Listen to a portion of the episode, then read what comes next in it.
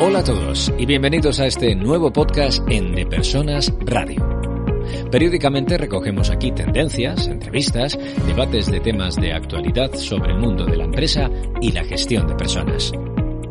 Estaremos contigo durante los próximos minutos, así que gracias por escucharnos, por compartirnos y recomendarnos y por ser parte activa con tus comentarios. Recuerda que tu opinión nos hace ser mejores. Empezamos. Hola, soy Raúl Castro y hoy tengo un invitado en, iba a decir en el otro lado del mundo, pero es que yo estoy en ese lado del mundo, en, en la parte sur, en el hemisferio sur, en Brasil, en Sao Paulo. Él, eh, aparte de ser muy buen amigo, nos conocimos hace unos, unos cuantos años en República Dominicana, hoy está en, en Brasil.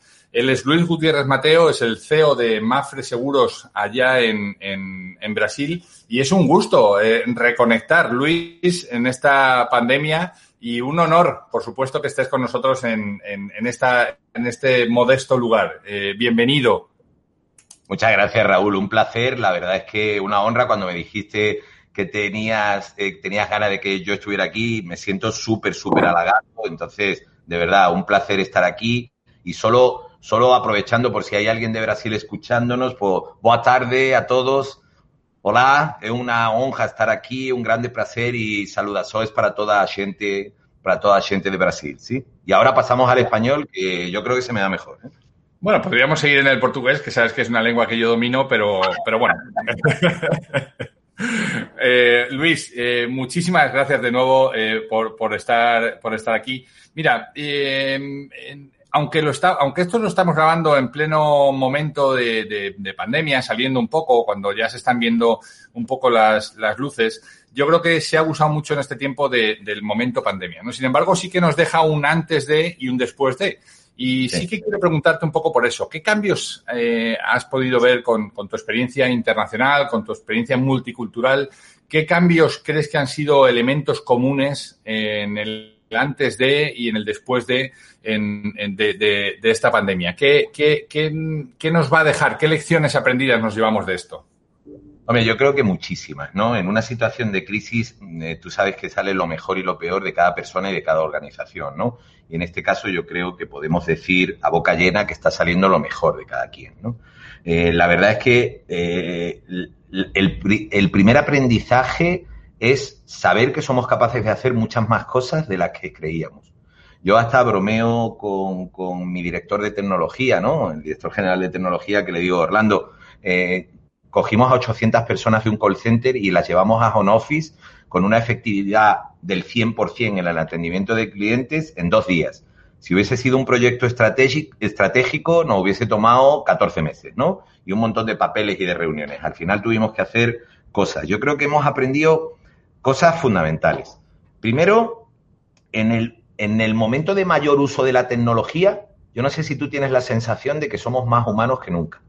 Uh -huh. En el mayor momento, en el momento en que estamos más alejados todos, porque hemos tenido que estar durante muchos días eh, recluidos en nuestras casas, en el momento en que hemos estado más alejados físicamente, nos hemos, hemos sido capaces de estar más juntos y trabajar más juntos. Y seguramente en el momento de mayor dificultad para todos, pues eh, yo, no soy historiador, pero no sé si desde la Segunda Guerra Mundial eh, hemos sido capaces de hacer muchas más cosas de las que creíamos. Entonces, eh, somos capaces de ser más humanos, somos capaces de trabajar más juntos, somos capaces de ser menos individualistas y además somos capaces de hacer muchas más cosas de las que creíamos. Yo creo que ese es el primer aprendizaje. El segundo es todo lo contrario, es nos hemos dado cuenta que decir no sé no es un delito, no pasa nada. Y, seguramente yo he dicho más no sé en estos tres meses de pandemia que en muchos años. Y eso de verdad no me hace sentir mal, todo lo contrario. Hemos tenido, capaz, eh, hemos tenido que ser capaces de decir, no sé cómo funciona esto, no sé cómo funciona aquello, escuchar a gente que quizá en los escalafones jerárquicos de las compañías no están en el mal alto nivel, pero sin embargo son gente de nuevas generaciones que saben, que conocen otros sistemas, que conocen otras formas. Hemos tenido que reestructurarnos y ese es el segundo aprendizaje importante, que es no importa no saber, lo importante es ser ágiles para irnos adaptando. Y quizá el, el tercero sea cuántos paradigmas y cuántos preconceptos hemos matado. El primer preconcepto, claro, eh, las altas direcciones de las compañías nunca habían hecho home office.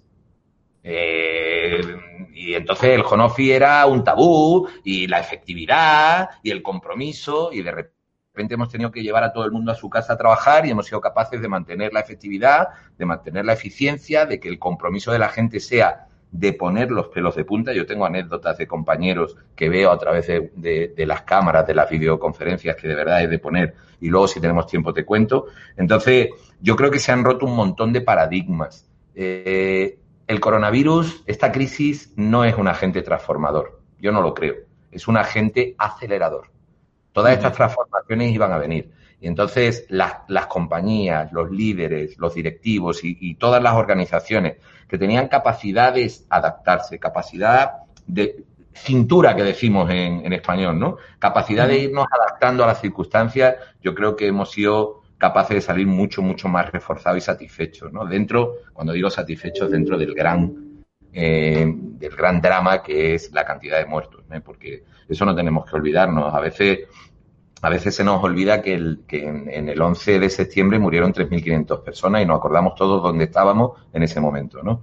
Y que ahora estamos hablando de millones. O sea, yo creo que, bueno, eh, hemos afrontado esta crisis difícil, y, siempre, tú sabes que yo soy una persona muy positiva, siempre con ese concepto de vamos a salir reforzados, vamos a salir aprendiendo muchas cosas y ojalá que salgamos además de mejores profesionales, mejores organizados, mejores personas. ¿no?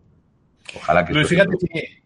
fíjate, si, estoy seguro de, que ha sido una buenísima decisión que habláramos. Es que en, la primera respuesta me has dado tres titulares, hermano. Y me dices, mira, hemos, hemos, roto, hemos roto paradigmas que nos hubiera costado siglos eh, o, al menos decenios eh, romper, ¿no? Y, tú lo has dicho, eh, el primero de ellos es, no, el home office en este negocio no, porque fíjate que ha habido otros y tal, pero en este no, porque esto es un sector muy maduro y esto es imposible, ¿no?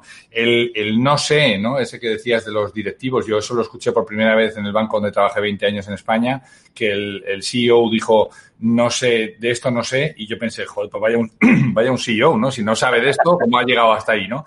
Pero eso lo escuché hace 15 o 20 años y me, y me pareció que no solamente le hacía peor líder, sino que le hacía más humano, ¿no? Le acercaba mucho más a la realidad porque, porque es verdad, ¿no? Y a medida que vas cumpliendo años vas diciendo, oye, qué, qué experiencia, qué, qué interesante aquello que yo eh, me he dado cuenta con, con el tiempo, ¿no? Y, y, el tercero que me dejas es que efectivamente nos ha hecho más capaces, ¿no? Hemos hecho cosas que, que nos hubiera costado mucho atrevernos. Yo me acuerdo eh, haber estado eh, tomé de un experimento que hizo Stanford, la Universidad de Stanford con C-Trip, con un teleoperador chino, en donde había demostrado que cuando la gente trabaja en su casa es, es mucho más eficiente y, tiene mucha menos, eh, tiene menos interrupciones, por tanto, pero también tiene, eh, se, había acabado con el absentismo, ¿no? Y yo eso, ese, ese experimento lo estuve contando durante muchos años en empresas y me miraban los directivos y me decían, sí, sí, sí, sí, pero aquí no. Y lo que se ha demostrado es que aquí sí, que claro, que, no somos muy, muy diferentes y que cuando a la gente le, das esta, esta, digamos, esta libertad, la gente te la devuelve y te la devuelve con creces, ¿no? De eso, que lo que hemos hecho el home office, ¿eh? Lo que hemos hecho es una situación de crisis donde nos hemos ido a la casa del home office. Debería ser algo estructurado, con tiempos de descanso, con una alternancia. Eh, hacer home office cuando tu esposa o tu esposo están también en sus trabajos, en sus actividades y tus hijos en la escuela. Hemos hecho un home office con los niños saltando encima de la gente, con, con las parejas allí, con los padres, con la madre. O sea, ha sido todavía mucho más difícil, sin embargo ha salido bien. Estás escuchando De Persona Radio con Raúl Castro. Y alternando, alternando el home office, el tiempo de trabajo, con las tareas de la casa, con ser profesor de los niños, con ser cuidador de nuestros mayores. O sea que que, hasta en esas circunstancias, y lo hemos hecho bien, imagínate cómo lo hubiéramos eh, hecho de una forma planificada. Es verdad que nos hubiera costado 14 meses tomar la decisión y lo habríamos tomado con dudas, ¿no? Y aquí lo hemos tenido que hacer en dos días, como tú bien dices, ¿no? Eso es eh, fruto de, este mundo, también otra de las cosas que me ha costado mucho eh, contar a los directivos, este mundo buca, ¿no? El volátil, incierto, complejo y ambiguo, ¿no? Eh, ¿Cuáles de estos adjetivos crees que han venido para quedarse? ¿La volatilidad, la incertidumbre, el, la, parte de la complejidad o la parte de la ambigüedad? ¿Cuál de ellos crees que va a ser, que, que está aquí para quedarse? Yo creo que, yo creo que todos, ¿no? Pero la complejidad siempre ha sido. O sea, las cosas son más o menos complejas siempre, ¿no? Siempre. Y las cosas son volátiles también siempre. O sea, el cambio forma parte de nuestra vida y de la vida de la humanidad y de cualquier empresa. Eh, lo que ocurre es que lo que sí ahora estamos clarísimos es que los cambios se producen mucho más rápidamente. O sea, eh, eh, yo siempre pongo un ejemplo. Si mi padre hubiese tenido un, un, éxito empresarial con 40 años, hubiese vivido de ese éxito y seguramente yo lo hubiese heredado. Ahora constituyes un éxito empresarial y si no haces nada entre años estás muerto. Entonces, la velocidad es la que cambia, pero la volatilidad siempre y la complejidad existió. Lo que, lo que cambia absolutamente es, uno, la incertidumbre, y es de ahí de donde nace el no sé, porque de repente estás en escenario, o sea, ¿quién en este mundo tenía experiencia de tres meses con una pandemia, todo el mundo encerrado? Nadie. No, claro, Entonces, la incertidumbre crece porque tú eh, no tienes la respuesta que siempre, aquello de la experiencia en la madre de la ciencia, pues aquí experiencia de eso no tenía nadie. Es verdad que tiene experiencia en crisis. Y después la ambigüedad. La ambigüedad porque eh, eso que yo siempre digo de que somos híbridos. Yo tengo un, un, un, mensaje siempre de que somos híbridos y también es muy importante que no seamos talibanes en esta situación. Entonces, lo incierto y la ambigüedad va a crecer. ¿Por qué? Porque a veces yo, yo escucho gente que dice, no, no, no, entonces ya nada presencial, todo por tecnología. Eh, señores, no somos eh, talibanes, somos híbridos. O sea, mucha gente ya ha utilizado Airbnb, pero eso no impide que vayas a un hotel. Y ya has utilizado compras por internet y no impide que vayas a la panadería a comprar jamón cocido y pan. Entonces, se nos han abierto un montón de posibilidades nuevas, pero las antiguas no han muerto. Perderán fuerza y perderán eh, porcentaje de, de, de utilización, pero no han muerto. O sea, Vamos a seguir teniendo clientes que quieran videoconferencias, que quieran call, que quieran WhatsApp, que quieran chatbots, pero también vamos a tener clientes que quieran ojos con ojo y cara con cara y que quieran tocar a la gente y que quieran ir a una sucursal y también vamos a tener gente que quiera papel en lugar de email. O sea, yo creo que lo que tenemos que aprender es que esa ambigüedad y esa incertidumbre, adaptándonos a las necesidades de los clientes, va a crecer. Cuando se abren nuevas ventanas, no se cierran las antiguas. Puede ser que tú mires por ellas menos, pero sigue existiendo la posibilidad de abrirla y mirar por ellas. Entonces, yo creo que la gran, eh, lo que quedó, lo que va, ha venido para quedarse es la incertidumbre y la ambigüedad. Y eso es lo que refuerza lo que te decía antes. Tenemos que ser ágiles, tenemos que ser adaptables. Eh, yo siempre cuento el, el, ejemplo de un compañero hace muchos años que, que se jubiló, ¿no? Y me decía que a él lo que lo jubiló fue el Lulú. Y cuando yo le decía el Lulú, y yo le decía, Pepe, se llama Pepe, Pepe, ¿el Lulú qué es? Y él me decía, sí, hombre, sí, eso que vosotros hacéis, que os mandáis las cosas por el ordenador en lugar de mandaros cartas. Outlook. Entonces, para él, para él un ratón, un mouse, era un, un, un artilugio del infierno. Entonces, la gente que no tenga capacidad de adaptación a todo, a las nuevas tecnologías, a las nuevas situaciones, a las nuevas necesidades, a las nuevas fórmulas, a las nuevas crisis, a las nuevas situaciones, eh, van a morir mucho más rápidamente. Sin embargo, los que, y aquí me meto porque yo quiero ser, pensar que soy flexible, ¿no? Pero todos los que seamos flexibles y seamos, sobre todo, capaces de adaptarnos, eh, somos la gente que va a crecer para el futuro. Pero me hablas de, de, estos dos, de incertidumbre y, de ambigüedad. Yo estoy, estoy de acuerdo contigo. Yo creo que eh, no hay blanco o negro. Eh, yo creo que nos vamos a mover en unos mundos de grises o, de, o unos mundos de colores que hasta ahora, pues a lo mejor no, no se veían y que, y que no hay verdades absolutas ya. O sea, que, que siempre va a haber, va a haber estos, eh, estos dobles mundos que no se parecen un poco. Probablemente somos fruto también de que la elección te llevaba a la renuncia y entonces si era o esto o esto y tenemos que cambiar el o por el i. Oye, ¿y por qué no esto y también esto? ¿no? Yo creo que esa es, ese es el principal reto. Pero eso requiere, Luis, unas competencias diferentes. ¿no? ¿Qué competencias crees que van a ser necesarias en los directivos para el futuro? Pues mira, la primera, ser capaces de reconocer sus deficiencias, ser capaces de decir, no sé. La segunda, importantísima, ser capaces de escuchar eh, no, no, no pueden seguir existiendo directivos que, se, que crean que están en posesión de la verdad. Eh, yo soy una persona, por ejemplo, que siempre le digo a mis colaboradores, señores, prepararos, porque en cualquier discusión yo escucho, ¿eh? pero yo defiendo mi criterio a muerte, a navajazo.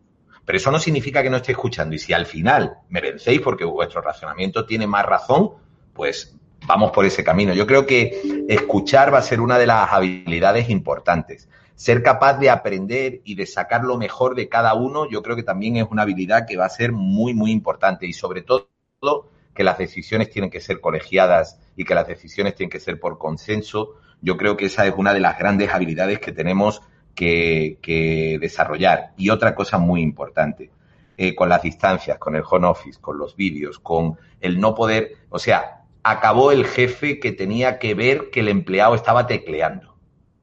Ahora vamos a tener que confiar, vamos a tener que, creer en, en eficiencia y eso modifica una cultura que existe en muchas organizaciones, que es la cultura del tiempo contra la cultura del desarrollo de proyectos.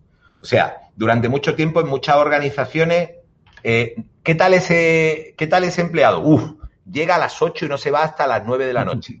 Ya, ¿y? O sea, yo creo que a partir de ahora vamos a tener que escuchar, pues el empleado es genial porque llevaba tres proyectos, uno lo ha desarrollado en tiempo, otro lo ha anticipado dos días y el otro, ¿entiendes? Yo creo que eso, ese medir de otra forma, yo creo que va a ser importante y eso necesita de una confianza en las personas. Yo creo que el, el jefe controlador ha muerto, no es que esté moribundo, estaba moribundo, el COVID lo ha matado y ahora mm. tenemos que al líder, al farol, al farol, al faro, ¿eh? el farol en portugués, al faro y a la persona que ilumina a los demás y que deja que los demás caminen por su cuenta y después mucha actividad matricial y no jerárquica. Eh, vamos a tener que desarrollar trabajos y proyectos en estructuras matriciales donde no hay un claro líder, donde lo importante no es quién tiene un grado jerárquico mayor que otro, sino que lo importante es cuál es la actividad core de ese, de ese proyecto y quién tiene que dirigirlo, a pesar de que sea, pues, un, una persona, un millennials que lleva en la compañía tres años y que sabe de lo que estamos tratando en ese proyecto mucho más que todos los demás y poniéndole la cordura y el sentido común de, también el conocimiento de la gente que está por encima, pero dejándonos aconsejar. Yo creo que esas son las grandes mudanzas. Confianza, medir por criterios de, eficiencia y de efectividad y, se acaba el control por la vista y por, y por las horas, ¿no? Claro, pero fíjate, eso, eso que, que efectivamente es fácil de decir, luego es muy difícil de hacer. ¿no? Tú hablabas de, antes de agilidad, estos son buena parte de, de lo que has nombrado son principios de, todo el, mindset agile, ¿no? De, proyectos en donde no hay un líder claro, donde simplemente eh, el proyecto es el, que está por encima de todo y, todos y todas las personas se ligan al proyecto como el fin mayor, el fin último, ¿no? Eso permite que las, las conversaciones ya no sean jerárquicas y se y fluyan mucho más. Eso permite que la gente no esté medido por la hora nalga, como decían ahí en nuestra querida República Dominicana, ¿no? Por la hora ¿no? Desde las nueve hasta las seis. Y, que el jefe no tenga que estar, como dicen aquí en Estados Unidos, eh, gestionando eh, over the shoulder, ¿no? Sino que la métrica pase a ser, en lugar de la hora, yo siempre me acuerdo, y, lo, he puesto como ejemplo también en, muchas conferencias, eh, cuando la gente le preguntabas, oye, ¿a qué hora entras? Pues a las ocho y media, y a qué hora sales, no sé, diez minutos después de que se vaya mi jefe. Esa, la hora de salida era yo espero que se vaya mi jefe y cuando ya me he asegurado que ya ha dejado el parqueo, entonces me, bajo y me voy, ¿no? Y, efectivamente eso, eso cambia, ¿no? Y esto, y es un poco eh, sobre lo que te quería preguntar, esto eh, enlaza muy bien o empata muy bien con el sentimiento que tienen las nuevas generaciones, ¿no? ¿Cómo, qué es, ¿Cómo crees que esperan ser dirigidas las nuevas generaciones? O, mejor dicho, porque a lo mejor nos pasa, ¿eh? ¿Cómo crees que nos van a dirigir la siguiente generación? ¿Por qué no? Claro. ¿Por qué no? Eh? Eh, mira, yo creo que tener distintas generaciones en la compañía, yo creo que somos la primera generación que tenemos eh, pues cinco, seis o siete generaciones trabajando juntas y tenemos siete o ocho generaciones de clientes. O sea, hoy mm. tenemos clientes de 16 años y de 95 y, tenemos que gestionarlos como clientes, pero también tenemos que gestionar ese recurso interno y cuidado que hablo de recurso interno. Eh, eh, también durante mucho tiempo, y naturalmente ya estoy hablando del pasado, no es que esto lo cambie el COVID, pero durante mucho tiempo la gente que llegaba hasta que hasta que, hasta que no era padre no podía comer huevos, ¿no? Entonces, hasta que no llevaba cinco o seis años en la compañía, casi mejor no hables porque tú no tienes ni idea, ¿no?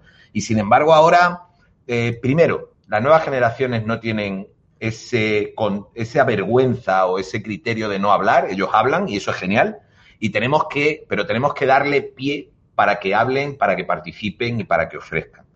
Sin que eso signifique que eh, otras generaciones tienen que estar calladas. Yo creo que lo que tenemos que abrir es foros para que todo el mundo aporte su visión. ¿Por qué? Porque no va a haber una visión, como decíamos antes con la ambigüedad y con lo de, con lo de ser eh, un poco eclépticos y, y, no ser estrictos en nada, ¿eh? Vamos a tener clientes de la generación de los jóvenes, pero vamos a tener clientes de la, de la, gente de 40 años, vamos a tener clientes de 50 años, vamos a tener clientes de 60, con lo cual todas las aportaciones van a ser necesarias. Y una de las habilidades que vamos a tener que desarrollar es ser capaces de recoger toda esa información y meterla en la batidora para sacar una, un, batido que sea comestible para todo el mundo, ¿no? O desarrollar cuatro o cinco batidos distintos para que los distintos clientes eh, escojan. Pero repito, no es que vaya a haber un batido para mayores de 60 años y un batido para menores de 25. No, no. Va, a haber batidos para todo el mundo que en ese momento lo quiera, tenga 25 o tenga 60. Porque va a haber gente de 25 que en algún momento quiera el batido de 60 y va a haber gente de, de 60 que en algún momento quiera el batido de la gente de 18. Yo creo que eso nos aporta mucha diversidad, muchas posibilidades distintas. Y, y esa diversidad generacional eh, este COVID nos va a ayudar mucho a qué? A, que muchos de, muchos de estos jóvenes se sientan bien e ilusionados con los proyectos. Había, había una generación de gente entrando en las compañías que tenían una fluctuación grandísima porque ellos no se veían identificados con la filosofía y la forma de gestionar de las compañías. Y esta situación está acelerando la nueva forma de gestionar y eso va a cuadrarles mucho mejor a los jóvenes. Ahora vamos a tener que gestionar la adaptación al cambio de otras generaciones que estaban más acostumbradas a trabajar en los otros sistemas y procesos, ¿no? Entonces, date cuenta, hasta ahora siempre gestionábamos cómo adaptar a los jóvenes a lo que ya existía y ahora vamos a tener que gestionar cómo adaptar a los que estaban a las nuevas formas de hacer, a las que los jóvenes seguramente se van a adaptar mucho más rápidamente porque dentro de su mindset es lo que ellos prefieren, ¿no? De Persona Radio Presenta y dirige Raúl Castro. Pero fíjate que, eso pasa por un, eso pasa por la firme voluntad del que está de decir, oye, porque yo, yo hablo con, mucha gente y, y, en esas generaciones más, digamos, más veteranas, por, por ser suave, lo que dicen es a ver si pasa esto y volvemos ya otra vez a la normalidad, ¿no? Yo creo que la gente está deseando volver otra vez a tener esa posición eh, privilegiada que les había dado los años en la empresa. Y yo creo que no son del todo conscientes de que eso ya no está, ya no va, no va a volver a quedarse. Y cuando volvamos a la normalidad, la que sea, lo que sí que, lo, que vamos a tener que hacer es adaptarnos todos, ¿no? Entonces, eh, ¿cómo, ¿cómo hacerles cambiar eh, de parecer, ¿no? ¿Cómo, no, no tiene que empezar por uno mismo, por, por cómo autoconvencerse de que eso tiene que cambiar? Absolutamente. Primero, tenemos que ser ejemplo todos. Y yo creo que durante este tiempo habrá muchas personas y yo creo que durante este tiempo he dado muchos ejemplos y mucha de mi equipo ha dado muchos ejemplos de, de eso, precisamente de cómo vamos a gestionar a partir de ahora, ¿no? Eso en primer lugar. En segundo lugar, transmitir ilusión.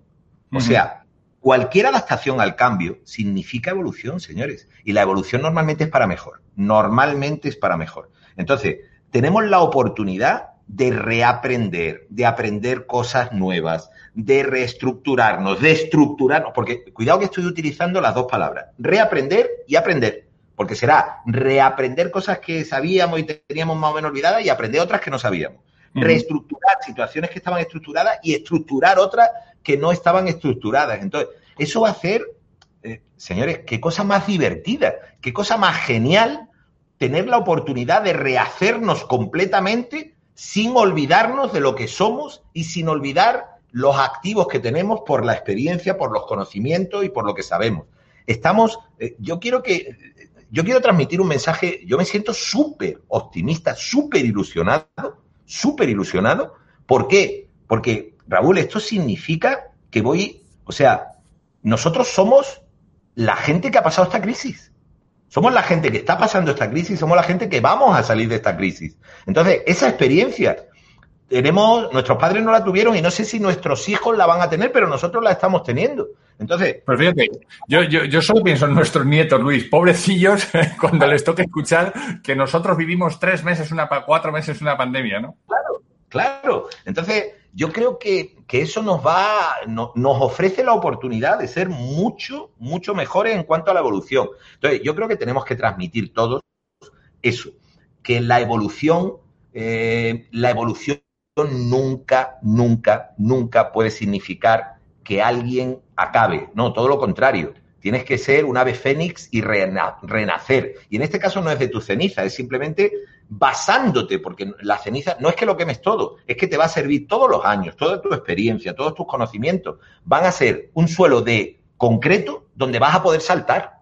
Si tu suelo es de fango, no vas a poder saltar pero en un suelo de concreto sí. Entonces, todo lo que ya has aprendido, todo lo que sabías, te sirve para saltar. Pero el salto, el salto tiene que ser hacia arriba y arriba no está el concreto en el que estás acostumbrado a apoyarte. Entonces vas a tener que agarrarte con las manos, con los dientes, con la cabeza, con las uñas, y eso va a ser la parte divertida y la parte de evolución, que siempre al final llevamos, eh, si nosotros, cualquiera de nosotros, empezamos a pensar en nuestra organización hace 15 o 20 años, no tiene nada que ver con lo que era ahora. Lo que ocurre es que ahora el cambio va a ser mucho más acelerado. Y repito, eso es súper ilusionante, súper divertido. Es verdad, es verdad que, el impacto ha sido tal, ¿no? Como el otro día me contaba una persona que invité aquí al, podcast, ¿no? Isabel Miralles me decía, mira, la diferencia entre un cambio y un tsunami es que es que el cambio pues, más o menos lo vas viendo, pero esto que nos ha pasado es un tsunami, o sea, de repente te destroza todas las, las estructuras y tienes que volverlas a construir de nuevo. Y cuando las construyes, aparece este concreto del que tú hablas, ¿no? Que te hace una base tan sólida que a partir de aquí el, cielo es el límite, ¿no? Pero has hablado también de dos cosas, Luis, que, a mí me parece importante. Has citado varias veces la palabra ilusión, creo que eso es, eso es muy, muy eh, importante en este momento, y otras veces has hablado de la palabra aprender, pero aprender en el fondo es desaprender. ¿Qué van a tener que desaprender los líderes en el futuro que ya no les va a servir para, para, ¿no? Hemos hablado de todo lo que van a tener que aprender, pero ¿qué van a tener que dejar de hacer que ya no les va a servir? Yo creo que el análisis tiene que ser el qué cosas yo hacía que ahora no aportan nada. Exacto. ¿Qué, tipo de cosas no, no hacían, no? Lo que tú has dicho, el tema, eh, yo muchas veces, tenemos que ser mucho más ágiles. Nos hemos demostrado que somos capaces de hacer muchas más cosas mucho más rápidamente. Yo a veces bromeo con, alguna gente que digo, eh, me dicen, hemos creado un equipo de trabajo, digo, cambiarle el nombre. Dice, ¿por qué? Digo, hombre, porque deberíais de llamarle un equipo de charlas porque lo único que hace es hablar, hablar, hablar, no sé si trabajar. O sea, eh, mm, vamos a tener que, todas las preparaciones van a tener que ser mucho más cortas, mucho más ágiles, las implantaciones van a tener que ser mucho más ágiles, vamos a tener que ser capaces de, eso que siempre dijimos de que los experimentos con gaseosa, perfecto, pero vamos a tener que gastar más gaseosa que antes, porque antes los experimentos eran demasiado despacio, vamos a tener que ser capaces de de asumir riesgos que antes no asumíamos y sobre todo, sobre todo, lo desaprendido es, vamos a tener que salir de la zona de confort. Las cosas, o sea, lo que ya no puede ocurrir, y para mí era una palabra tabú antes, pero desde luego ahora está muerta, que es lo de, es que aquí siempre, muchas gracias por la información histórica, agradezco la información histórica, pero eso no me sirve para nada. Entonces, lo de aquí siempre ya no sirve. Tiene que ser, oye, hasta ahora lo hacíamos así y creo que puede servir todavía. Entonces, perfecto, vamos adelante. Pero es porque creo que puede servir todavía, no porque históricamente lo hacíamos así. Entonces, yo creo que lo que tenemos que desaprender es todo eso que aportaba burocracia, que aportaba jerarquía innecesaria, que aportaba eh, no escuchar, que aportaba no colaboración, que aportaba cortijos este es mi cortijito, no te metas en él porque yo no me meto en el tuyo. Eh, yo creo que eso tiene que acabar y sobre todo, eh, si, si tú me dices, ¿qué tiene que acabar? Las cerraduras y las llaves y los candados. Puertas abiertas, ventanas abiertas, eh, casas sin tejados y que entre todo el que quiera, que yo entro también en la tuya y vamos analizando y vamos viendo y yo entro a colaborar y tú entras a colaborar y entre todos hacemos la comida y no cada uno hace la suya y después repartimos. Yo creo que ese va a ser el futuro. Fíjate, estaba, estaba acordándome y por, por, por, ir acabando, Luis, que sé que, que eres una persona eh, tremendamente ocupada, eh, estaba acordándome de nuestros orígenes mutuos, ¿no? Porque ambos, sin saberlo, hemos jugado al baloncesto cuando sí. éramos jovencitos. Y, eh, y, a mí, eh, todos hemos pasado ahora un proceso de, de, duelo, en cierto modo, ¿no? Ha habido gente que, ha, que obviamente, y lo, y lo apuntabas tú muy bien al principio, que es la parte más dolorosa de toda esta pandemia al final, ¿eh? Las vidas humanas, ¿no? Ha habido gente que ha perdido eh, familiares, ha habido gente que ha perdido su trabajo, ha habido gente que ha perdido su estatus, ha habido gente que ha perdido su despacho y es una pérdida para ellos dolorosísima ha habido gente que, que, hemos perdido muchas cosas, ¿no? Y, y me, me, estaba acordando de nuestros tiempos de, del deporte cuando hacíamos la quinta falta, que nosotros nunca la hacíamos nosotros, siempre la hacía otro, ¿no? Y el árbitro nos, nos miraba, nos pitaba, nos, enseña, nos señalaba y nos decía quinta falta y eso te obliga a dejar el partido, ¿no? Y, y el proceso de duelo, de pérdida, es como todos los procesos de duelo, pero es muy rápido, ¿no? Porque de repente, pues pasas por todo, ¿no? Pasas por el enfado, por el enojo, por la ira, por la negación, eh, te pones la toalla encima y empiezas a pensar, te, los, los, los, cordones de las zapatillas y empiezas a pensar, eh, este partido ya no lo vamos a jugar, este, esta pandemia ya ha pasado, la situación que yo tenía antes de la pandemia ya no va a volver y por tanto lo que importa es el partido siguiente. ¿Cuál es el partido siguiente? Pues eh, primero, yo soy de los que cuando me pitaba la quinta pillaba un, un enfado terrible, pero a los dos, a los dos segundos se me quit... recordaba claro. que el partido había acabado y seguía gritando en el banquillo, sí que me pitaran técnica animando a mis compañeros. Y eso es Ajá. importante. Este partido eh, no ha acabado todavía, estamos saliendo, estamos en los últimos segundos, es verdad que tú ya has cometido la quinta, pero hay que seguir animando para que salga, ¿no? Claro. ¿Dónde nos vamos a situar eh, de nuevo? Pues pues mira, nos vamos a encontrar, en algún momento esto va a acabar, sacarán la vacuna y volveremos a una normalidad. Eh, eh, hay gente que dice volveremos a la nueva normalidad y yo digo, no, llegaremos a la nueva normalidad porque volver a algo donde nunca has estado no puedes volver. Puedes llegar, pero no puedes volver. Eh, pero vamos a encontrarnos en una situación que si no, el ser humano tiene una habilidad para aprender, pero también tiene una habilidad para olvidar y para olvidar las cosas buenas y las cosas malas. Mayor uh -huh. habilidad para olvidar las malas, pero también para olvidar las buenas. Si eh, en la situación que nos vamos a encontrar es una situación en que todo lo que llevamos hablando en este tiempo se puede dar si queremos o no. Y yo pongo un ejemplo, eh, ten, tiene mucha gente que está diciendo que vamos a salir más humanos de aquí, yo te decía, ¿no?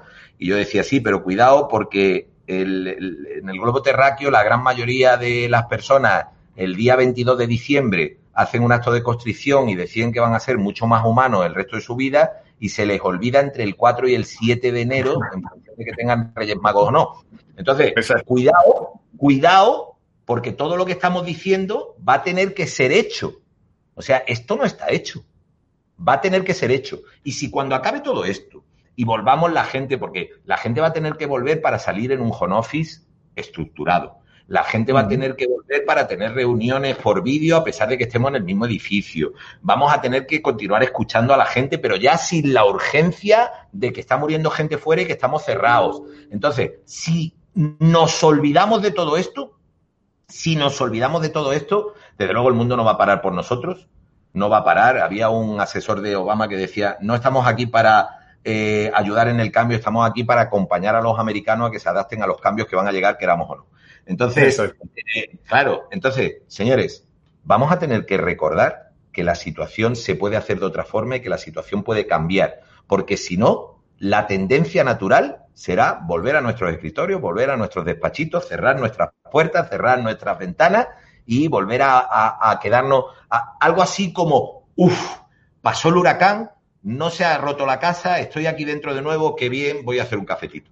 Entonces, uh -huh. seguramente vamos a tener que el, el, escenario nuevo que nos vamos a encontrar es un escenario de oportunidades, pero no hay nada hecho.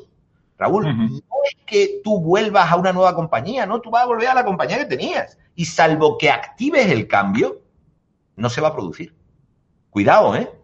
Porque volviendo no se va a producir el cambio. Entonces, ¿cuál es el escenario que nos vamos a encontrar? Un escenario de un millón de oportunidades y un escenario ilusionante de cambios que tú puedes aprovechar o no. Recuerda la frase que siempre aquí gusta mucho en Brasil, ¿no? Y es muy española, que es las oportunidades son calvas y hay que agarrarlas de los pelos. Exacto, exacto. De, a, así sea de un solo pelo, de que nos quede.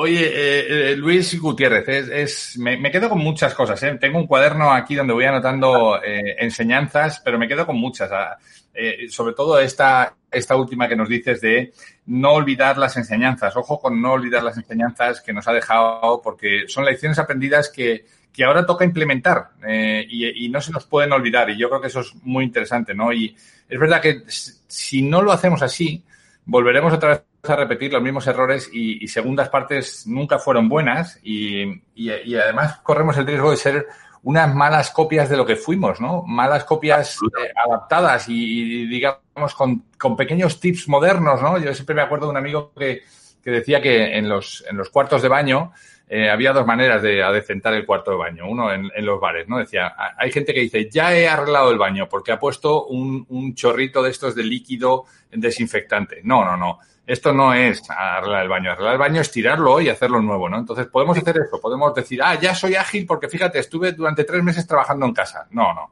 Ahora va a haber que implementar y yo creo que ese es el, reto que tienen los que tenemos, la gente que, trabajamos de un modo u otro para las empresas. Así que, eh, Luis, me, no, no tengo más que agradecerte tu generosidad todo este rato. Ha sido un placer contar con, con las personas también de tu equipo, de la organización, para preparar esto, a las cuales eh, pues le agradezco el, el, espacio que nos han brindado y a ti por tu, por tu tiempo. Muchísimas gracias. Al contrario, Raúl, un placer. Qué lástima que el tiempo pase tan rápido. Cuando uno está a gusto, pasa muy rápido y a mí se me ha pasado volando, ¿no? A, mí me, gustaría tener tres horas para ver nada esto y hacerlo en entregas, como los periódicos buenos.